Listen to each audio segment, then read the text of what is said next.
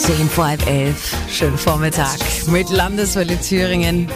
An einem ja fast angenehm kühlen Tag heute. Es äh, werden nur 34 Grad maximal.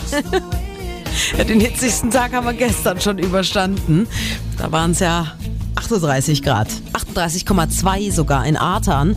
Es war wieder der heißeste Ort Thüringens gestern, gefolgt von Jena, Olbersleben, Dachwig und Mühlhausen.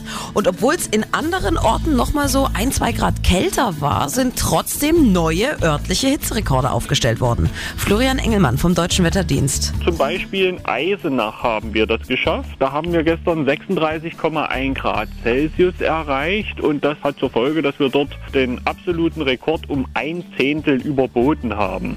Und nach der Hitze kommen die Hitzegewitter. Heute ganz vor allem am Nachmittag richtig rumpeln. Es kann Starkregen geben mit Hagel und so. Also wirklich unwetterartig. Passen Sie da bitte auf sich auf.